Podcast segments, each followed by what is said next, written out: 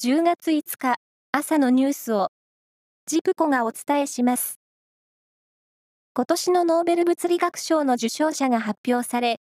物質を構成する原子や電子の振る舞いについて説明する理論、量子力学の分野で、量子もつれという特殊な現象が起きることを理論や実験を通して示し、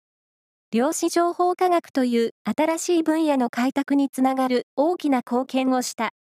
フランスの大学のアラン・アスペ教授など3人が選ばれました。昨日朝、北朝鮮がミサイルを発射した際に発信された J アラート全国瞬時警報システムの情報について、楽天モバイルの利用者に緊急速報のメールが送信できていなかったことが分かりました。総務省消防庁が調べたところ、システムの保守管理を委託している事業者が設定を誤っていたことが原因だったということです。台風15号の影響で起きた静岡市清水区の大規模な断水について、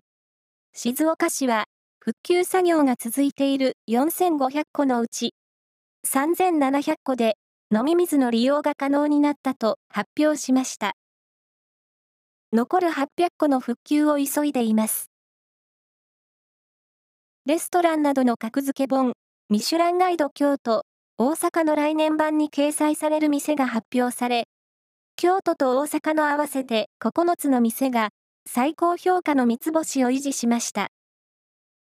このうち、京都にある日本料理の氷亭と菊の井本店は14年連続で三つ星を獲得。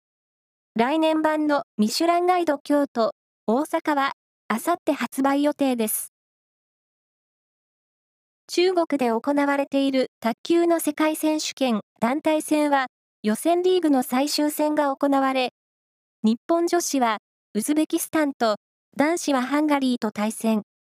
男女ともに勝って、日本はいずれもグループ1位で決勝トーナメント進出を決めました。エンゼルスの大谷翔平選手はアスレチックス戦に指名打者でフル出場。タイムリーツーベースを打って、連続試合ヒットを18とし、自己最長を更新しました。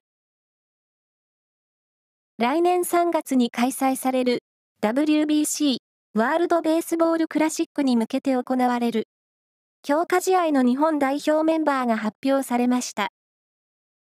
三冠王に輝いたヤクルトの村上宗隆選手やロッテの佐々木朗希投手、中日からは高橋宏斗投手が選ばれました。以上です。